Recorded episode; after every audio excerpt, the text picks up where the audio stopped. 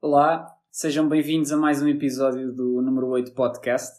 Uh, este episódio que é especial, pela primeira vez na história do, do podcast, estamos a gravar in loco. Uh, uma, uma atualização aqui no episódio também será melhor para nós estarmos a conversar frente a frente e acho que, que quem nos ouve vai ter mais essa percepção. Uh, não vai ver, mas, mas será, será de uma forma diferente. Estamos também a evoluir para isso. Gonçalo, seja bem-vindo também. Olá, olá, olá a todos os que nos estão a ouvir. É de facto aqui uma novidade que temos. É a primeira vez que o estamos a fazer e, quiçá, um dia vamos evoluir para termos o podcast filmado também, para que nos possa acompanhar. Mas com calma, passo a passo, mas sim, este aqui é um primeiro passo e que acho que nos vai ajudar a todos também. Estamos mais envolvidos com, com o podcast. Sim, sem dúvida. Uh, mantemos também a, a, nossa, a nossa maneira de tentar evoluir uh, de tentar criar mais uh, interação com quem nos ouve, que, que, infelizmente não tem havido tanta, mas vamos tentar cativar, vamos tentar puxar quem, quem realmente nos ouve e sabemos que há pessoas que, que são uh, assíduos ouvintes. É isso, é esse o agradecimento, porque pronto, mesmo não sejam muitos, os que estão cá vão interagindo muito e vão dando ideias e etc. E telefonemas que vamos recebendo a dizer que nos ouvem, gostam de ouvir, companhias de trabalho. Pá, nós gostamos muito de ser a companhia no trabalho. Isso é, é bom saber. Sem dúvida. Bem, passando a fase uh, inicial, vamos àquilo que, que nos tem movido, que é, é que é o futebol, e vamos começar uh, pela prova rainha do, do futebol europeu e, e, e, a nível de clubes, uh, na minha opinião, a prova máxima de, de clubes. A Champions League acabou, acabou esta semana com, com surpresas, com felicidade para, para algumas das equipas portuguesas. Porto e Benfica passaram, uh, com, a demonstrarem uma, uma, grande personalidade nos próprios grupos e passaram em primeiro.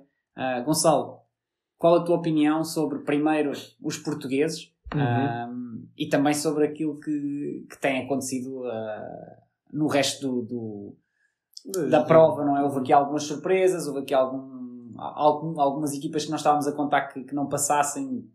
Lembro-me já do Barcelona. Qual claro. é a tua opinião?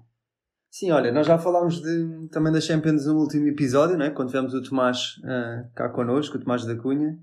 E, e no fundo é importante agora falar outra vez, porque acaba aqui uma fase de grupos. Agora vamos ter Champions uh, apenas daqui a dois meses, dois meses e meio.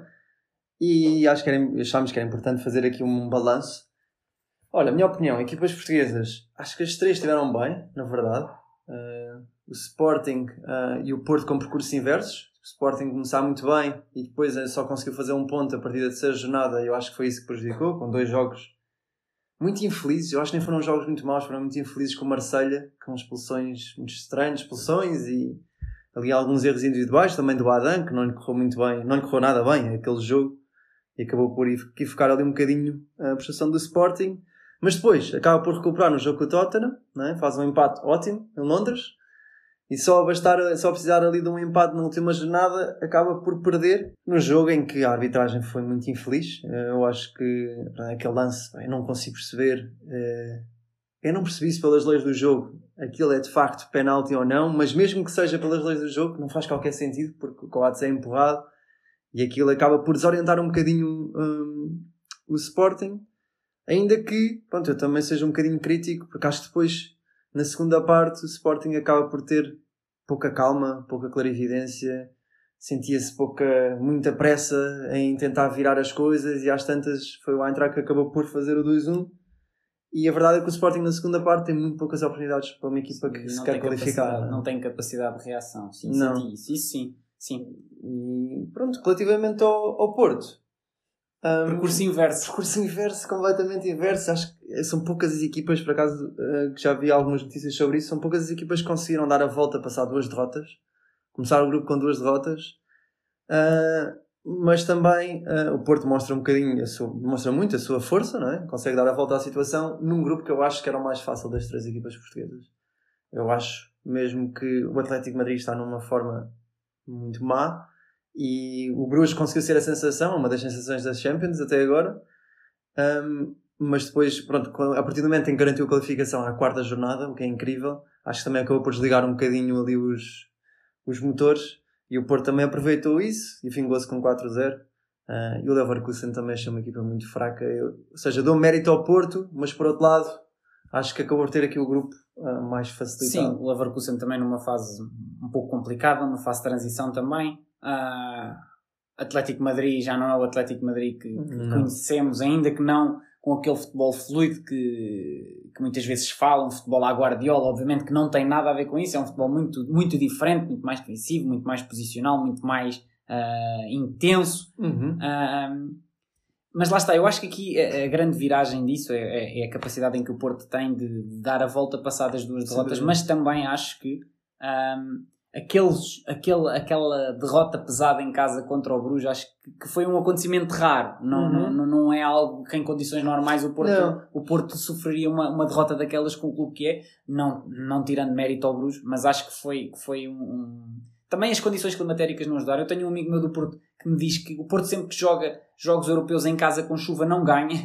Não sei se é, se é alguma mala pata que o Porto tem. Mas a realidade é que acho que esse jogo, não, não, em condições normais, o Porto nunca perderia, muito Sim. menos por aquela. Por eu, acho que foi muito, muito.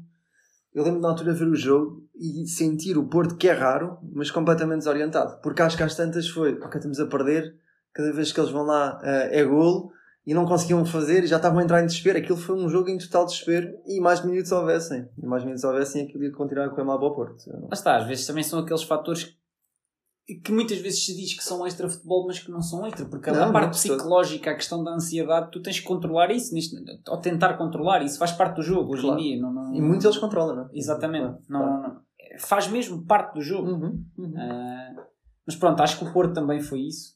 E passando aqui para, para o Benfica, que é o teu clube, antes de mais parabenizar, parabenizar os benfiquistas, grande, Obrigado. grande, grande prova que fizeram e, e mais a, a, capacidade que tiveram de acreditar até ao fim uh, numa situação que poderia pensar-se que era impossível uhum. uh, e acreditaram até ao fim e, e mereceram, mereceram o primeiro lugar eu não me lembro bem de ver o Benfica jogar desta forma. Uh, pá, não, acho que nunca, nunca aconteceu. Lembro-me que o Benfica teve grandes épocas com, os, com o Jorge Jesus ao comando e que jogava um futebol espetacular, com muita pressão e futebol bonito, nota artística, foi aí que a expressão surgiu. Mas quando chegava à Europa, as coisas mudavam de figura e o Benfica jogava de outra forma, com mais medo, mais reticências, a não assumir tanto o jogo. Pronto, nós já tínhamos falado disto aqui no outro episódio do podcast, que o que mudou foi a forma como o Benfica enfrentou uh, um Paris Saint-Germain, que é uma das equipas mais fortes da Europa neste momento, e uma Juventus que está claramente mal, não vamos esconder isso, com muitas lesões, muitas ausências, mas não deixa de ser uma Juventus, com um plantel, uh, com um orçamento muitas vezes superior ao do Benfica, uh, e que tinha a obrigação de fazer melhor, não o fez. Mas muito mérito ao Benfica, claro que esta jornada histórica esteve eco. Eu estava a ver hoje uh, que teve eco a nível internacional, porque foi um choque, porque nem o PSG acreditava que o Benfica tinha passado e, e depois há, há, imagens muito curiosas no final, tanto do jogo do PSG como do Benfica, de tentarem perceber afinal quem é que ficou em primeiro. Porque nem os comentadores na televisão sabiam, uh, foi ao sétimo critério de desempate, foi os golos fora uh, no total. E eu acho que há uma conversa no final, grupos. inclusive, entre o Roger Schmidt e eu penso que é o Gonçalo Ramos. É, ou, é, Gonçalo Ramos. É, não e é, o jogador também não, não E eles a, a, falarem quem é que teria razão, qual é que era o critério sim, de desempate. Sim, sim, sim, E mesmo o João Mário, no fim, quando marca o sexto gol, ao minuto 92, um... pergunta-se, exato, falta um, ainda falta um. Mas sim, o Benfica a demonstrar muita força num jogo, primeira parte não foi nada outro mundo do Benfica. Foi um jogo, acho que o Benfica entrou claramente a tentar ganhar com calma. Não foi dos jogos mais vistosos, mas na segunda, a partir do momento em que começa a ganhar e a ver que se calhar há essa hipótese, foi um pé no acelerador até ao final. E isso, claro, que enquanto adepto benfiquista me deixa bastante satisfeito. E, e nós já falámos disto. Eu tenho algumas esperanças de, de ver. Isto depois de sorteio influencia muito, mas se o Benfica continuasse a jogar assim Uh, tinha fortes hipóteses de ir mais longe na competição, à medida do que o Ajax fez há um par de anos. Meio dúzia já. Deixa-me só acrescentar mais uma coisa, e, e que foi um, do, um dos dilemas que colocámos uh, este, esta semana no, na nossa página de Instagram.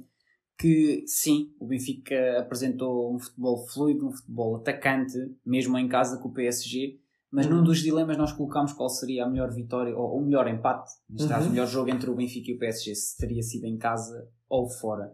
Um, e eu acho que há aqui um ponto a destacar no Benfica que foi o Benfica teve a capacidade de saber sofrer uh, em, em Paris. Quando eu digo saber sofrer, não foi que foi carregada a torta e direito, mas o Benfica teve a capacidade de perceber que se tinha que baixar as linhas, Uhum. tinha que juntar o bloco, ah, poderia fazê-lo e não, não havia problema nenhum em fazer Sem isso. dúvida, sem dúvida. Ah, e nós estamos habituados a esta época e fala-se muito bem. O Benfica ainda não jogou com nenhuma equipa a sério, não, na brincadeira. muito, sim, sim, sim, sem dúvida. sim. Mas a realidade Claro. é que o Benfica, em casa, teve uma postura atacante, a sua Uhum. postura, o seu jogo. Obviamente que em momentos o o PSG consegue chegar lá facilmente com dois, três toques de- dos craques, mas o Benfica em Paris foi um pouco pressionado, o que já se esperava, e o Benfica Claro. teve a capacidade de saber sofrer. E eu acho que isso também demonstra que, que há aqui um trabalho ah, não só ofensivo, mas também há aqui uma capacidade defensiva que, que está a ser trabalhada e não está a ser descurada. E eu acho que essa é, é uma imagem também importante do Benfica e que não se deve, não se deve só perceber que o Roger Schmidt está a atacar muito bem. Eu acho que esse jogo demonstra também, e a par com o jogo com o Porto, ainda que depois as coisas tenham, tenham saído eh, bem ao, ao Uhum. Benfica, também com uma expulsão, mas o Benfica teve ali momentos de aperto e soube sofrer. E, e eu acho que quando estás numa equipa destas, que, que está a ganhar, está a lutar por títulos e está muito balanceada na frente, se ah, não souber sofrer, se não souber defender, se não tiver compacta, se não tiver organizada, isso poderá ser prejudicial. E eu acho que neste momento vejo o Benfica que tem essa capacidade, ainda que não seja muito solicitada, porque o Benfica está sempre balanceado Certo, na certo, certo, certo. Portanto, acho que também é destacar esse jogo em Paris, ah, que foi muito pressionado, Uhum. ah, houve muita pressão dos próprios meios de comunicação, do, do PSG, e portanto acho que isso também é Até importante. porque, é, eu concordo claramente com o que estás a dizer, até porque as equipas grandes também têm que defender. Não é? Ou seja, mesmo o City, que se calhar é das equipas que domina mais os jogos, às vezes vai ter que defender. E quando joga contra a equipa do mesmo nível, às vezes tem que sofrer e tem que saber se defender muito bem, não é? Não é só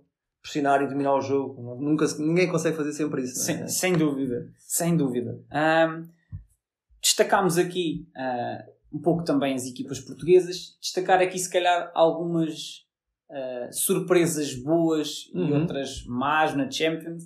Ah, há pouco dei logo aqui o mote para o Barcelona. Sim, O Barcelona sim, que fica em terceiro, que me parece que poderia ter chegado mais longe. Acho que o Barcelona, olhando para trás, ah, a maneira como o Barcelona está a, a- a escolher, a, a escolher os jogadores e a escolher a, su- a sua ideia para sair da crise, não me parece que seja, se calhar, a mais correta. Investiu muito e, e noutros tempos, quando vimos o Barcelona em crise, se calhar o investimento que fez foi, foi muito Foi pouco e recorreu à sua cantera. Uhum. Neste momento vimos algumas contratações, alguns valores ah, elevados e não parece que estejam a dar frutos, pelo menos aqui na Champions. Sim, Ah, só uma nota, porque eu também eu gosto muito do Barcelona e acompanho muito. E eu, na altura, quando foi o mercado de verão e começaram a chegar aqueles nomes todos, eu comecei a pensar: ok, o Barcelona eh, vai voltar. A verdade é que também calhou num grupo muito difícil, né? com o Bayern e ganha os jogos todos. Foi a única equipa da Champions que ganhou os jogos todos.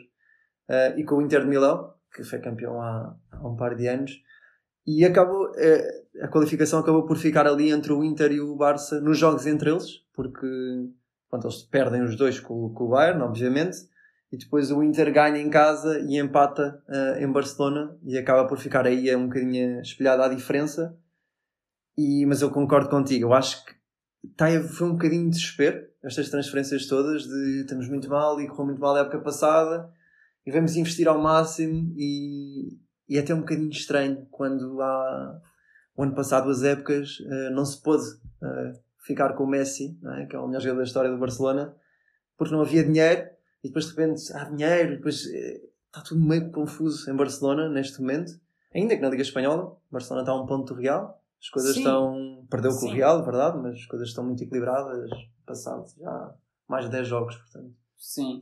Ah, Pegando aqui na, na- na Liga Espanhola, no Barcelona, algo inevitável. As equipas espanholas, eh, e neste momento nos oitavos de final, mete uma, apenas uma equipa, o Real Madrid, o atual detentor do título. Ah, eu não sei se é a primeira vez ou não, mas é. Sei que não me recordo de sim. ver Portugal a meter mais equipas que Espanha Uhum. nesta fase da, da prova. Ah, Sevilha não conseguiu também passar e o Atlético já falámos no grupo do Porto também não conseguiu passar. O Sevilha teve ali um período muito conturbado, a saída de Lopetegui no campeonato estava muito mal, a Uhum. confiança também vai baixando. Ah, tinha também um grupo com, com Manchester City, Borussia Dortmund, parece-me que poderiam aqui dividir o segundo lugar ah, e o Sevilha se calhar se estivesse num, no estado que esteve há um, dois anos atrás, em que as coisas corriam um bocadinho melhor, provavelmente discutiria aqui uh, concordo, fortemente sim, concordo. o segundo lugar. Atlético já falámos, uh, mas acho que pronto, fica aqui este ponto negativo para a Espanha. Com muitos vencedores de, portanto, nos últimos 10 anos, não é? o Real ganhou muitas vezes, o Barça também ganhou em 2015, o Sevilha ganhou Ligas Europas, o Atlético esteve lá perto de, nas Champions, esteve em finais. Seja, uma delas em Lisboa. Não, não sei se será só uma coisa episódica, não é? Acho que temos que esperar nos próximos anos, se isto continuar num próximo ano, dois anos, eu acho que isto tem que ser avaliado agora, não é? Mas uh, o porquê, né? De as equipas espanholas não terem não serem qualificado, mas pode ser que tenha sido só uma coisa de momento, uma época negativa, mas é algo para assinalar sem dúvida, quando temos quatro equipas e só uma é que passa. E estando no ranking em questão, não é? Sim, sim, e sim, tendo, claro, sim, claro tendo historicamente uh, presença nesta fase. Sim, sim, sim, Em contrapartida, a Inglaterra tem aqui o, o, caso contrário, mete as quatro equipas na, na fase seguinte. Uh, as quatro equipas que tinha, acho que é o único, quatro, é o único país que faz esse que tinha, 100%. Exatamente, 100%. as quatro equipas que tinha, uma delas uh, o Tottenham do grupo do Sporting, temos o Chelsea, temos o Manchester, Manchester City, City, e temos também o. E agora perdi-me. Liverpool. E o Liverpool, exato. Como é que eu me poderia esquecer do Liverpool?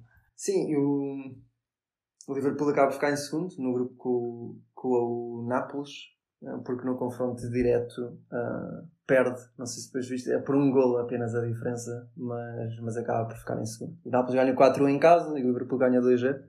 Nápoles, que para mim, à, data é, é a melhor sensação da. Sim, sim, sim, sim. A maior sensação da, desta prova. Um, destacar aqui, eu tenho aqui também um destaque. Uhum. Uh, Shakhtar Donetsk, até à última jornada, consegui, uh, esteve a disputar uh, o apuramento para uh, os oitavos de final. Shakhtar Donetsk, equipa ucraniana, que neste momento, como é conhecido, uh, joga fora do seu país, joga já jogava fora da sua casa desde 2014 ou 15 e neste momento joga fora do seu país uh, com situações complexas como é do conhecimento comum e mesmo assim foi uma equipa que até à última conseguiu estar a, a, a batalhar com, com o Leipzig para o apuramento. O Leipzig levou melhor, foi mais forte, Uhum. Uh, mas mesmo assim vai para a Liga Europa num grupo em que fica por terra o Celtic de Jota que, que faz uh, um golaço em Madrid não? É? um golão em Madrid uh, eu até disse que era o momento mais feliz da vida dele não sim, sei se viste essas sim, declarações sim. É um, é, um jogador, é um jogador que, que eu também admiro muito, um produto da carteira do, do Benfica. Acho que, acho que poderia ter sido melhor aproveitado. Podia, acho podia. que foi vendido por tostões uhum. uh, e acredito que, que, que, o futuro dele não passará apenas pelo Celtic e, e, e está a ter um percurso incrível. Sem dúvida. Eu, eu queria fazer só aqui um destaque um, ao Rangers. O Rangers fez a pior prestação de uma equipa na história da Liga dos Campeões e, não foi só, já houve várias equipas a fazer zero pontos, o Rangers fez zero pontos no grupo do Nápoles, Liverpool, Ajax, um grupo muito difícil, sem dúvida nenhuma, mas sofreu 22 golos e só conseguiu marcar dois. E não esquecer que o Rangers do ano passado foi finalista da Liga Europa. E eu não esperava, eh, eu já o ano passado eu não achei que o Rangers jogasse um futebol, era um futebol de muita luta, garra, na crença e que não havia assim tanta qualidade, havia alguns nomes que se destacavam mas, mas não esperava que, que este ano a diferença fosse tão grande. Ou seja, notou-se claramente ali uma diferença de nível, ainda que lá está, é um grupo dos mais fortes da Champions, acabou por se provar um dos grupos mais fortes da Champions uh, este ano. Passando aqui, uh, se calhar um bocadinho para aquilo que esperam, que esperam os portugueses, Porto, Benfica, Sporting e Braga, que acaba por cair também para a, a Conference League destacar aqui que é a primeira vez que uma equipa portuguesa está uh, nesta fase da Conference League. Uh, também é uma competição recente.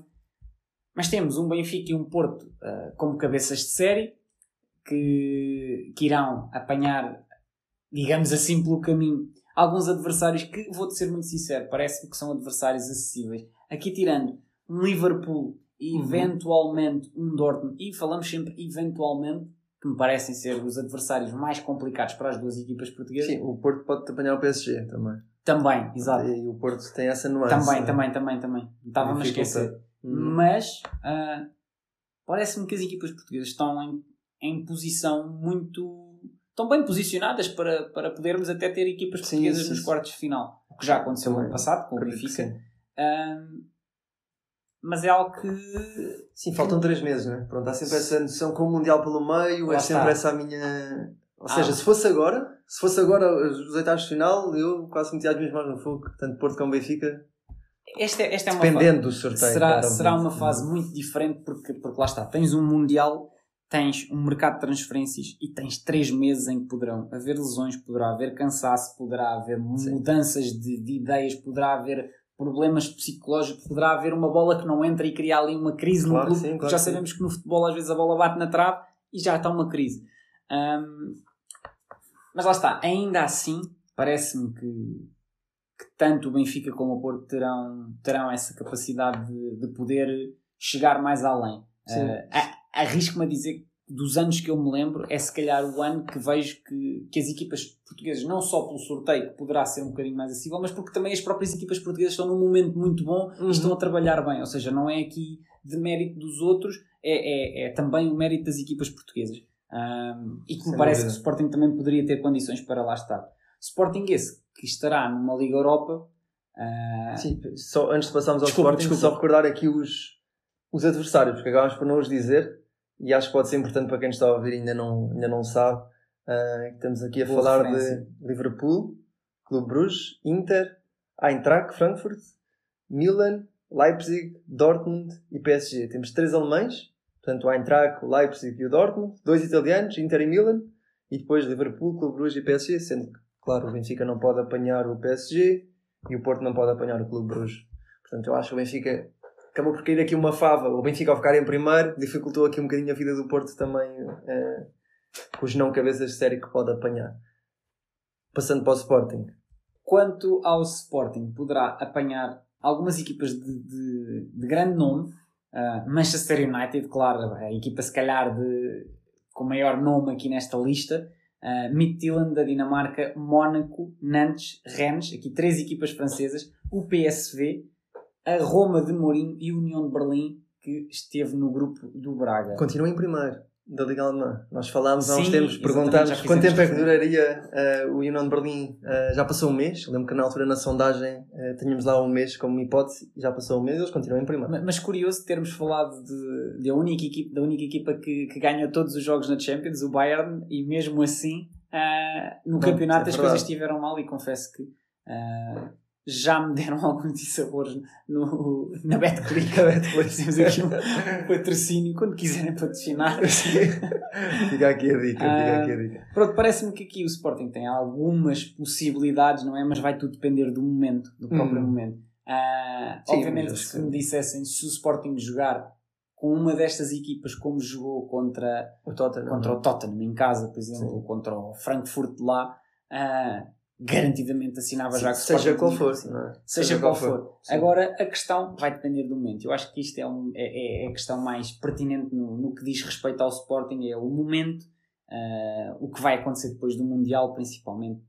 Ah, Sim, já, já, já, já se ouviu muito dizer que esta Liga Europa era a melhor Liga Europa de sempre, em termos de equipas que caíram da Champions eh, e que são fortes e Sim. de equipas que, que já estavam na Liga Europa, como o Manchester United e a Roma, e que, e pronto, que também são, Sim, também são muito fortes. relembrar que com o Sporting cai Exato, é Barcelona, Juventus, Ajax, Sevilha, Shakhtar Donetsk, Bayer Leverkusen e Salzburgo. ou seja, há muita potência aí no, e- nesse grupo, não é? E- Muita potência. e fora depois os primeiros classificados que temos ah, da Liga Europa, como nomes como o Arsenal, Exato, exato. ah, que neste momento está a fazer uma, uma campanha incrível e, e, portanto, portanto é uma, é uma promete esta Liga promete. Europa, não é? Promete, sem dúvida, sem dúvida. Passando para o Braga, parece-me que o Braga tinha completamente condições para seguir em frente, Ah, teve aqui alguns resultados menos bons, mas acho que se há competição que o Braga poderá ganhar, ah, e poderá ser muito prematuro estar a dizer isto, poderá ser mesmo muito prematuro estar a dizer isto, mas parece-me que o Braga ah, tem condições de chegar a uma fase muito avançada desta prova. Também o acho. Braga poderá apanhar aqui a Fiorentina, Anderlecht, a Lech Poznan, Partizan, Dnipro, Ghent, Cluj e Basileia. Ou seja, temos aqui alguns clubes que ah, têm nome de Champions. Recordo-me já de ver muitos destes clubes na Champions. Fiorentina, sobretudo, não é? Sim, Fiorentina. o Anderlecht também já me lembro, Sim, sim. Partizan lembro-me, e Basileia, o, o próprio Cluj que foi campeão da Roménia. Uhum. Ou seja, estamos a falar de clubes que provavelmente entraram muito no pote 4, um ou outro no pote 3, mas que neste momento têm tido, não têm tido tanta expressão europeia e até a mesmo a nível de, de interno não têm tido tanta expressão. Ah, Recordo-me que o Basileia foi muitas vezes campeão e neste momento não tem, não tem tido tanta preponderância na Suíça. Uhum. Anderlecht, idem. Ah, e o Braga, que começou bem este campeonato, ah, apresentou um bom futebol e teve ali um momento que depois houve ali um clique que Sim, deixou, sim, de, sim. deixou de. Também com algum azar à mistura, mas deixou de ganhar jogos. O jogo com o Porto criou, deixou ali. ah, Ficou ali uma diferença muito exatamente. marcada, não é? E, e a equipa também, acho que os níveis psicológicos baixaram, um Baixaram, bocadinho. sem dúvida. Porque Parece- o Braga chega ao Dragão com esperanças de. Na altura falava-se um jogo muito equilibrado e depois o jogo em si não foi, eh, não foi equilibrado. E Sim, acho que caiu um bocadinho. mas Mas está a voltar. Mas parece-me aqui que ah, o Braga tem, tem muitas possibilidades de passar, passar esta fase. Ah, vai depender do momento, vai depender também daquilo que pode acontecer no mercado. Vamos ver se Ricardo Horta se mantém. Ricardo Horta falou-se muito para sair. Uhum. Ah, não sei se agora ficará ou não, mas Ricardo Horta é um jogador importantíssimo. Sem dúvida. Ah, o Braga sim tem a mesma estrutura, tem aproveitado os jogadores, tem aproveitado aquilo que de bom está a ser feito, com um treinador que também conhece muito bem a casa. Mas vamos ver, acho, Com- acho que seria o importante. plantel, não é? Eu, o plantel do Braga, para mim, é um dos melhores plantéis do Braga dos últimos anos. E mesmo em termos de hipóteses ah, que existem no banco, eu não acho que é um plantel muito equilibrado. Ou seja, não há grandes. Entram facilmente o Abel Ruiz na frente e a diferença de qualidade para um Banza ou Vitinha não é assim muito. Sim, o que muda são as nuances do jogo, sim, não, sim, sim, sim, sim. aquilo que cada um vai dar ao jogo. Não, tu não sentes que perdes qualidade. Sem dúvida. Eu, aliás, eu acho que esses três avançados, falando especificamente desses três avançados, são dos melhores que a nossa, que a nossa liga tem. E eu acho que eu concordo contigo. Eu acho Dois que o Braga na tem. minha fantasy só assim. Os dois, os dois na Dois mesma dele, fantasy. dois- não sei se Eu é- divido, que é para distribuir. Eu também acho que bem, distribuir. eh, temos sempre, eu tenho lá o Vitinha também. Já tive o Banza, agora tenho o Vitinha. Mas, mas sim, concordo. Eu acho que o Braga pode ter aqui grandes aspirações na, na Conference League. Ainda que também hajam equipas aqui. Lembrar que a Roma foi a vencedora da última Conference League, estava lá desde o início. Ou seja, também há aqui equipas que, que são fortes por si e que, como estão em com campeonatos mais fortes, ficam numa posição mais abaixo e acabam por, eh, por ir para a Conference League, mas não deixam de ser grandes equipas eh, que estão neste campeonato. Ah, esperamos então que os portugueses, quando, no próximo ano, quando voltarem às competições europeias, consigam vingar nas suas provas e consigam trazer muitos pontos para Portugal. E, e até podemos ter um vencedor da Champions portuguesa, um vencedor da Liga Europa portuguesa e um vencedor da, da Conference League português. E é a primeira vez que temos, nesta fase, equipas nas três competições, nas três competições europeias. Isso também, claro que sim, claro que sim. Falando aqui em possível sucesso de portugueses, ah, falamos então de um efetivo sucesso de um português no Brasil, alguém que, que tinha um título para conquistar e que não o conquistou ainda, e, e que não tinha conquistado ainda e que neste momento ah, deu o título ao Verdão. Falamos do Abel, o Abel que já foi criticado, já foi amado, já foi, ah, já foi tudo no Brasil. Eu não sei, não sei como é que aquele homem aguenta. E, e no fundo arrecadou o título que lhe faltava, ah, que era no fundo o campeonato brasileirão. Ah, um campeonato que é muito competitivo, que é muito difícil, que há muita perda de pontos, que jogam ah, Distâncias enormes uns outros, Exatamente. não é? Uhum. e que jogam com muitas viagens pelo meio e têm muito pouco tempo de paragem. O Vitor Pereira fazia referência a isso. E o Abel tinha-se, eh, os dois últimos anos, tinha, que já lá está há três anos, vai fazer três anos, o que também é, um inédito, é inédito. Um treinador conseguir aguentar tanto tempo num clube, Uhum. ah, o que no Brasil é, é, é muito, é, é muito pouco comum. Ah, e portanto, realçar aqui o, o, o Abel. Sem dúvida. O Abel, para mim, hum, o Abel tem 43 anos. Eu, quando vi que o Abel tinha 43 anos, para mim eh, foi surpresa, porque já, já o conhecíamos do Braga, nos tempos dele cá no Braga e depois no PAOC. Hum, mas foi um grande trabalho. Eh, como disseste, é muito difícil manter-se um treinador. Mesmo que esteja a ser bem sucedido, é difícil. Quanto mais a ter algumas dificuldades, que o Abel teve nos campeonatos anteriores brasileiros, foi correndo muito bem, foi a Copa Libertadores, ganha duas seguidas. E não é um futebol, eu vi alguns jogos, aqui pela ableia do, do Canal 11, fui vendo alguns jogos do Palmeiras. Não é aquele futebol uh, eletrizante, mas é um futebol um bocadinho à imagem do treinador, que é um futebol com muita raça, muita crença. Eles vão a todas as bolas, lutam imenso e depois têm, têm muita qualidade também, mas não é aquele futebol uh, muito bonito de se ver. Se calhar o Flamengo de Jorge Jesus tinha um futebol mais bonito, mas também com mais recursos o Flamengo de Jorge Jesus tinha uma equipa muito boa uh, para a realidade da América do Sul. E, e, eu acho que o Abel merece aqui todo o destaque, porque se calhar não é aquele treinador que tem assim a maior imprensa em Portugal e não tem grande cobertura cada vez que acontece alguma coisa, como o Jorge Jesus teve quando foi para o Flamengo, que cada jogo, lembro na altura, mesmo nos jornais nacionais, uh, aparecia o, vai haver o próximo jogo de Jorge Jesus, Jorge Jesus tem não sei quantos pontos de vantagem, e sobre o Abel não passa nada. Passou agora, quando foi campeão, obviamente, mas, mas teve menos imprensa, também foi um dos primeiros a ser muito bem sucedido Jorge Jesus. Eu acho que isso também se deve um bocado a isso e ao seu carisma, é? que, que, traz muita gente para. traz muita audiência, digamos assim. Mas muitos parabéns ao Abel. E aqui, eu não sei se tu já tiveste a oportunidade de ver, mas uh, acho que é inevitável nós falarmos aqui do Hendrick, que é o menino do Palmeiras, que tem 16 anos e que, que já marcou, uh, começou agora a jogar. Houve uma altura, o, falaram do. No Brasil, cada vez que existe uma nova promessa, vai logo ser o novo Pelé, o novo Neymar, o novo qualquer coisa, o novo Ronaldinho. E na altura o Hendrick tinha 15 anos, primeira vez que se falou dele, e o Abel. Perguntaram ao Abel o que é que o Hendrick devia. se já devia estar na equipe principal. E ele disse: não, o Hendrick devia ir à Disneyland. Recordo uh, disso. Recordas disso? E entretanto, o Hendrick já teve as suas oportunidades, já voltou do Disneyland e, e conseguiu marcar, uh, já conseguiu marcar por duas vezes. E agora, mesmo no jogo do título, que já entraram campeões, marcou outra vez. E já se começa a falar muito de, do Hendrick, de quando é que ele vai sair para a Europa, que já existem propostas. Tem apenas 16 anos, mas o estilo de jogo não é de um menino de 16 anos, já é de um, de um homem. Uh, e gosto muito de ver. Vamos ver como é que, que é que vai correr aqui nos próximos tempos. Vamos, vamos ver. Aqui pegar só num ponto que, que concordo com tudo o que disseste, mas pegar num ponto do, do Abel e do futebol do Abel.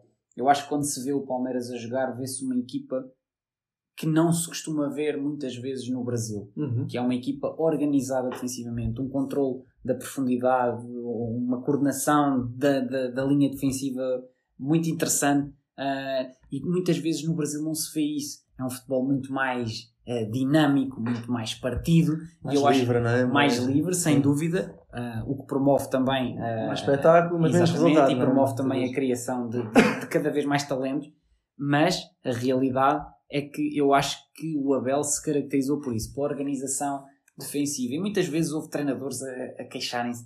Recordo-me que o treinador do Atlético Mineiro uh, disse que ele defendeu o jogo inteiro, que não uhum. mereciam, mas a defesa é um dos momentos do jogo, a organização defensiva é um dos momentos do jogo, não é só a organização ofensiva. Uh, e eu acho que o Abel soube, soube perceber que uh, o futebol brasileiro, se tivesse esta componente tática, nomeadamente defensiva, que iria, obviamente que tem que ter também a componente tática ofensiva, uhum. mas a componente tática defensiva iria ali colmatar muitos, muitas lacunas do próprio futebol brasileiro. Eu acho que ele está a ser uh, exímio nesse, nesse ponto, obviamente depois está a libertar os seus jogadores, para na frente de ataque. Uh, mas este, é, este pormenor acho que tem sido uh, algo muito criterioso que aquilo que tem feito com que o Abel tenha tido o sucesso que tem. Esperemos que assim seja. Não sei como será o próximo ano. Sei que o Abel todos os anos é criticado, todos os anos é amado. Uhum. Uh, vamos ver o que, é que, o, que é que, o que é que poderá vir daqui. Já se falou do Abel também para a seleção do Brasil a seguir ao Mundial. Uhum. Era, sim, não, era certo que o Tito vai sair, né? Não sei, já... não sei como será, mas aqui também, uh, e aquilo que tu falaste, a boleia de Jorge Jesus abriu portas para o Abel, mas não só, abriu portas também para o Vitor Pereira, que está no Corinthians, que, que também tem sido criticado. Lá está, é, uhum. é, é apanagem.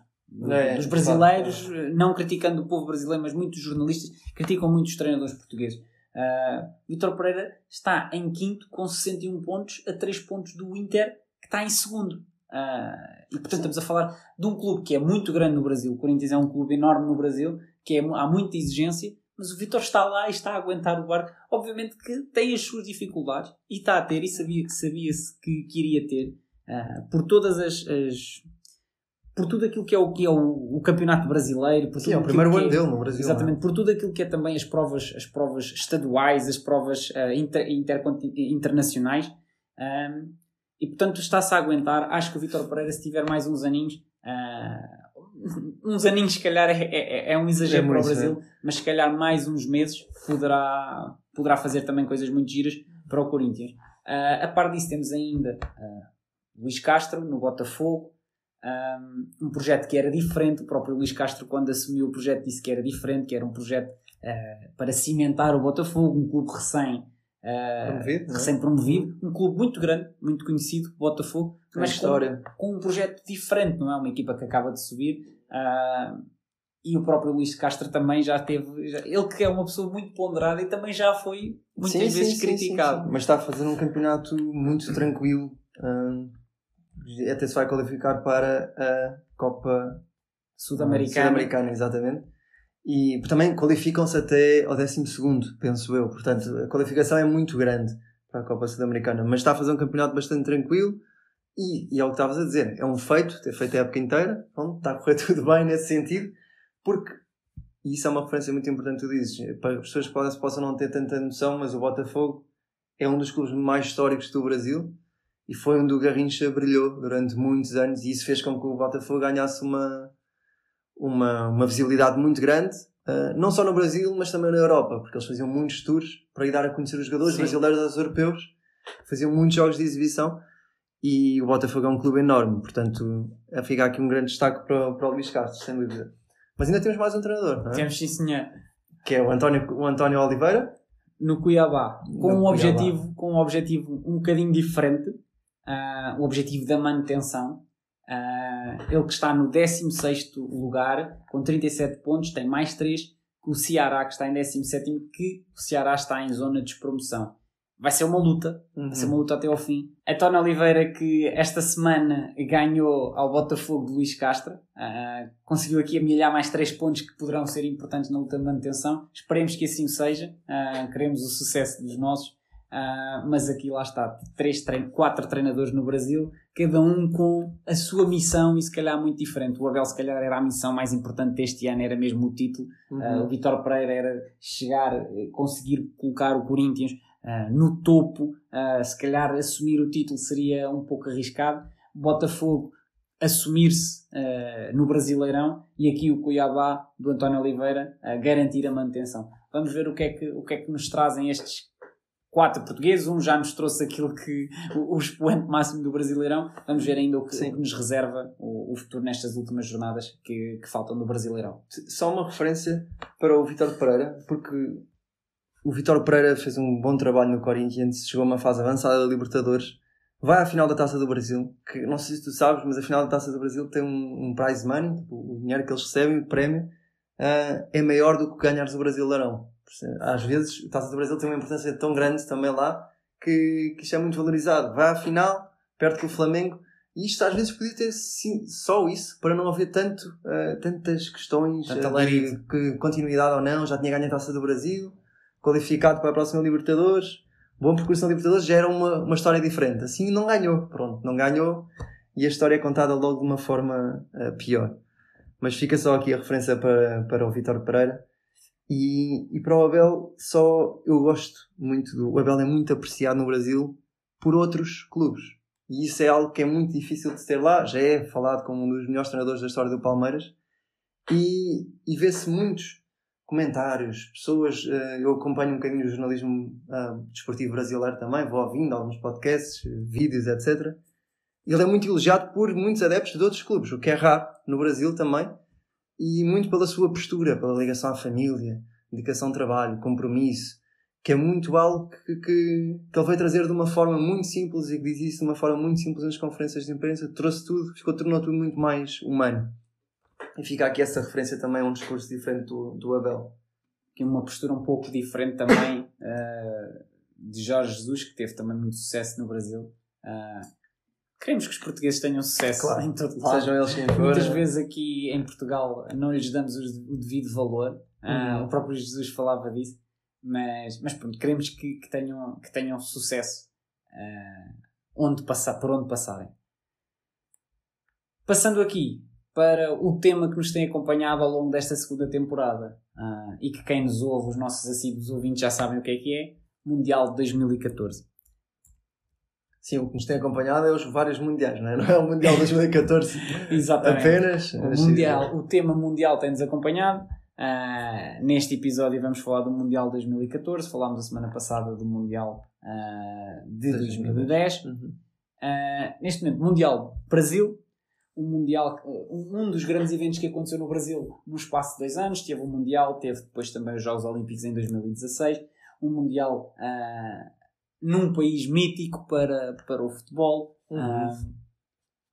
e um Mundial também com sabor amargo para Portugal. Portugal que acabou logo uh, a sua prestação na fase de grupos, não passou num grupo com Alemanha, Estados Unidos e Gana.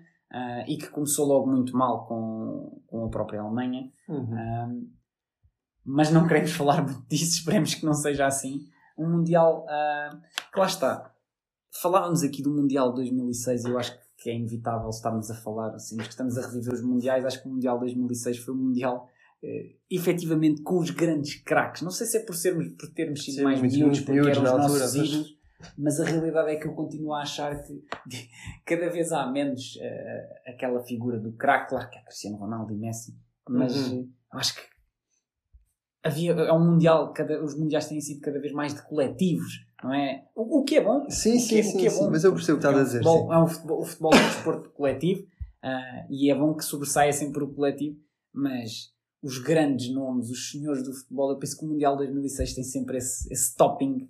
Uh, uhum. Mas se calhar daqui a um 15 anos vamos olhar para trás e ver o Mundial de 2018 e vamos dizer, é o Mundial em que jogou o Messi ainda no seu auge e mais outros jogadores, Sim. Modric e... Recordo, aqui pegando já... Se calhar no... desvalorizamos o que é o claro. atual. E, e se calhar estarei a ser injusto para com um grande jogador deste Mundial. Inevitável, James Rodrigues, que foi uhum. o melhor marcador deste Mundial. Uh, foi incrível, obviamente não, não carregou a Colômbia às costas, houve, houve tantos outros mas jogadores, foi quase, mas sim. foi um jogador foi importantíssimo, aliás, que depois acaba por fazer o contrato uh, com o Real Madrid nesse ano, a seguir esse Mundial. Uh, foi um grande jogador. Acho que um dos momentos marcantes é o próprio James Rodrigues. É, uhum, é, é, Sem dúvida, é aquele golaço que ele marca com a bola a receber no peito. Acho que é o gol, é, foi eleito o gol do Mundial desse gol. Ele recebe a bola no peito e depois à meia volta remata, a bola bate na barra, entra é, é um gol incrível uh, do, do Rodrigues, do Ramos Rodrigues. Lo tiene Benito Aguilar, deja Albarratas intentando con Jackson Martínez, vuelve a ver Aguilar, toca atrás para James, mete un rebote, ¡qué golazo! ¡Gol de Colombia!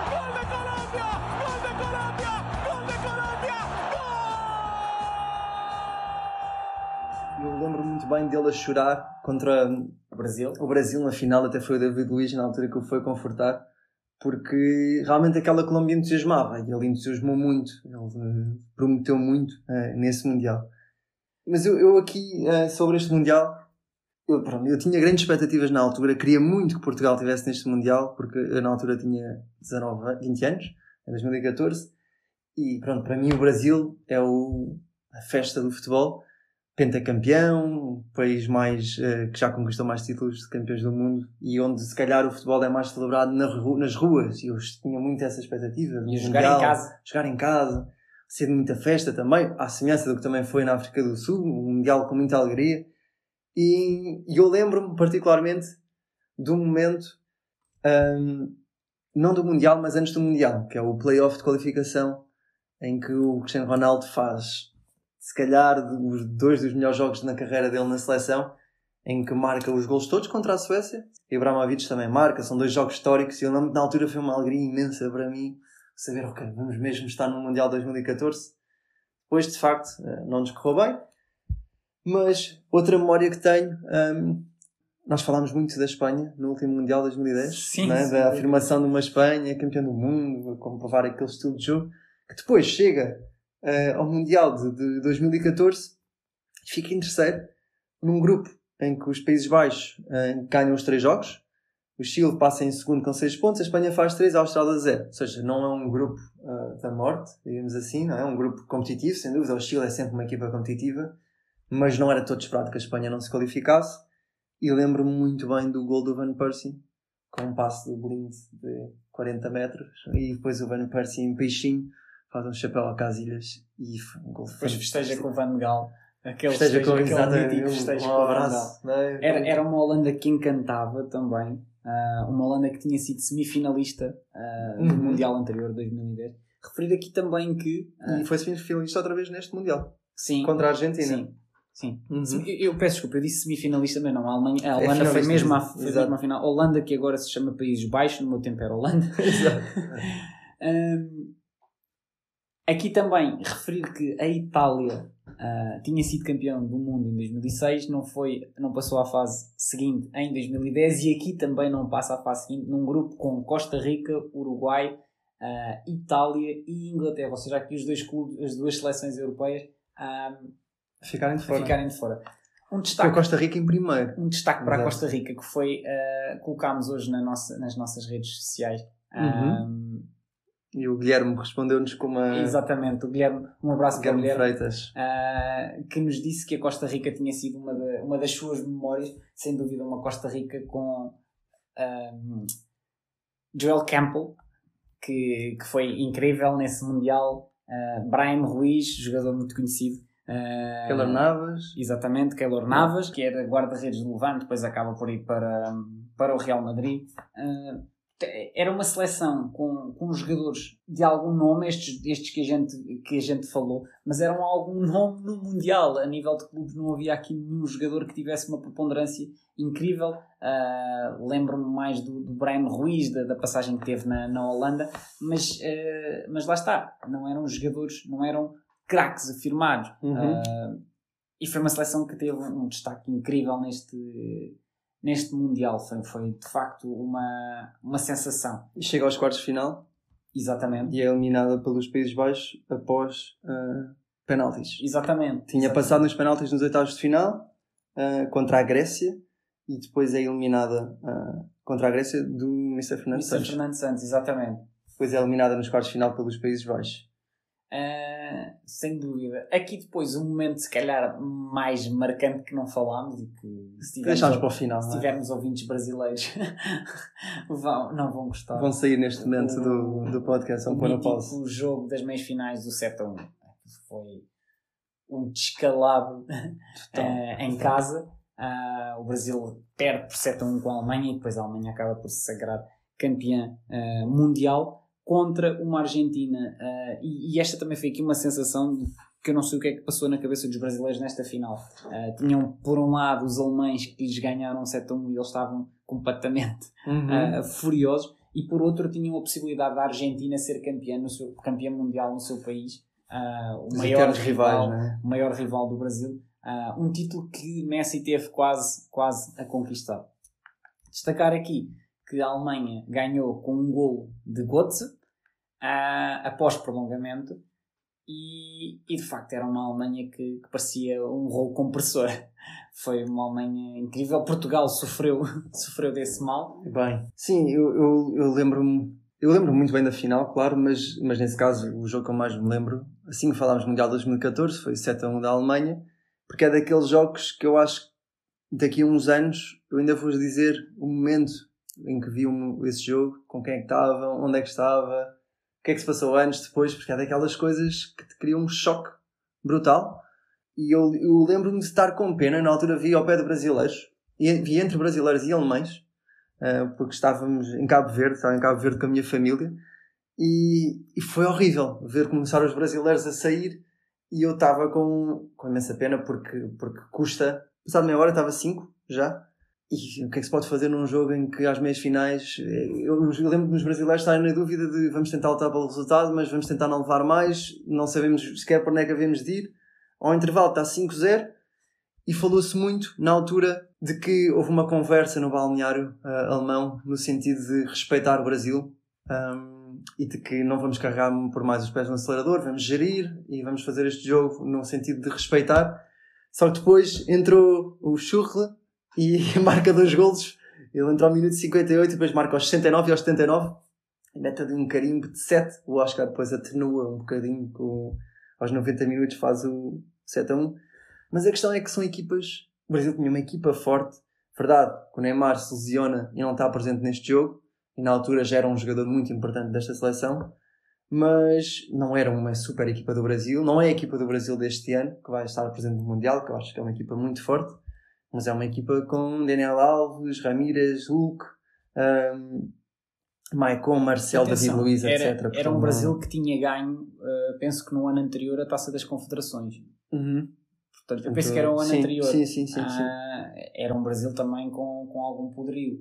Portanto, lá está, não se esperava este resultado. Não se esperava este resultado. Eu Também. confesso que a Alemanha ah, estava muito forte e, e- e percebia-se que a Alemanha poderia ter, ter aqui ah, quase passagem livre para, para a final, desde logo desde a fase de grupos. Mas ah, este Mundial ah, eu tive uma esperança na Holanda. Eu gostei muito da Holanda de- do Van Gaal. Uhum. Uh, achei que era uma Holanda com um futebol muito positivo, uh, ainda que depois, uh, na fase de grupos, uh, após a fase de grupos, tenha empatado 0 a 0 com Costa Rica e depois tenha empatado 0 a 0 com a Argentina. Mas a fase de grupos foi, foi incrível, uh, aquele jogo com a Espanha foi incrível. História. gostava muito da forma como, como a equipa da, da Holanda ah, jogava. Van Persie numa forma incrível. Ah, a defesa gostava muito ah, do De Vrij. Lembro-me que era um, um central que me encantava. Uhum.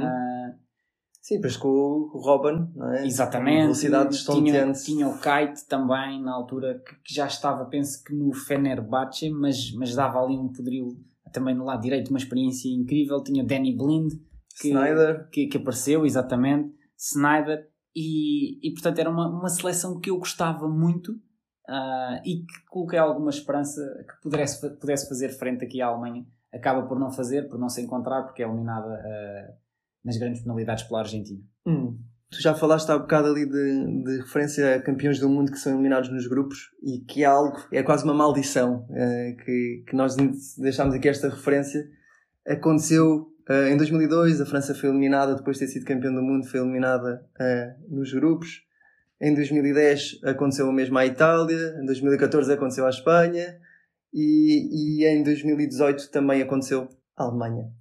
E agora vamos ver o que é que vai acontecer à França. Eu acredito que, os, que as outras equipas que estão no grupo da França já estão a esfregar as mãos a pensar este ano vai acontecer à França também. Duvido muito pela forma como a França está. Atenção. Uma França que tem um meio campo, brincadeira, um mas- meio campo lesionado de Kanté e. Pogba, então eu penso que não poderão mesmo estar ah, Sim, o, o Kanté está mesmo fora, o Pogba ainda, ainda tinha alguma esperança, mas acho que é quase confirmado que está fora. Sim. E fica aqui o nosso, Sim. O ah, nosso resumo do Mundial 2014. Resumo, os melhores momentos, lembranças que temos. Digam-nos digam o, que, o que acham deste Mundial, se foi marcante, ah, se tivemos ouvintes brasileiros, com certeza que se calhar foi o Mundial mais marcante para eles. Ah, positivamente pelo Mundial ter sido no, Uhum. no seu país, negativamente pela, pela prestação do Brasil depois na- nas meias finais. Ah, vão partilhando connosco aquilo que, que vocês acham ah, do próximo Mundial também, o Mundial O último, 2018. o último que vamos recordar, porque exatamente. já estamos a 15 dias o quase. último não que vamos recordar. Ahm, Deem-nos ideias, vão partilhando connosco aquilo que, que- que pensam sobre, sobre o podcast. Vão vendo o nosso TikTok também, estamos a tentar ser um bocadinho mais ativos. Ah, quem nos ouve e não partilha muitas vezes ou não, não nos responde, tentem responder no Instagram para nós também podermos interagir com vocês e podermos ter algumas mensagens vossas aqui. E mesmo mensagens de voz, não é? Já Sim. as tivemos. Agora neste último não, não, não as tivemos, mas, mas é algo que nós também valorizamos porque parece mais que estão aqui a conversar connosco e, e isso é algo que nós gostamos bastante. No próximo episódio, isto pareceu mesmo uma cena de, de série agora. No próximo episódio, fazemos então este destaque ao Mundial 2018 e vamos tentar ter aqui algum convidado ah, para depois também falar um bocadinho, antever o próximo Mundial que começa no dia 20, portanto estamos a basicamente 15 dias do início do Mundial e, e queremos ter aqui alguém também para antever um bocadinho como é que vai ser este, este Mundial. até lá, ah, ouçam este podcast, ouçam, ouçam este episódio. ah, Obrigado por nos terem ouvido e ficamos ficamos por aqui. Ficamos por aqui. Ah, até à próxima. até à próxima.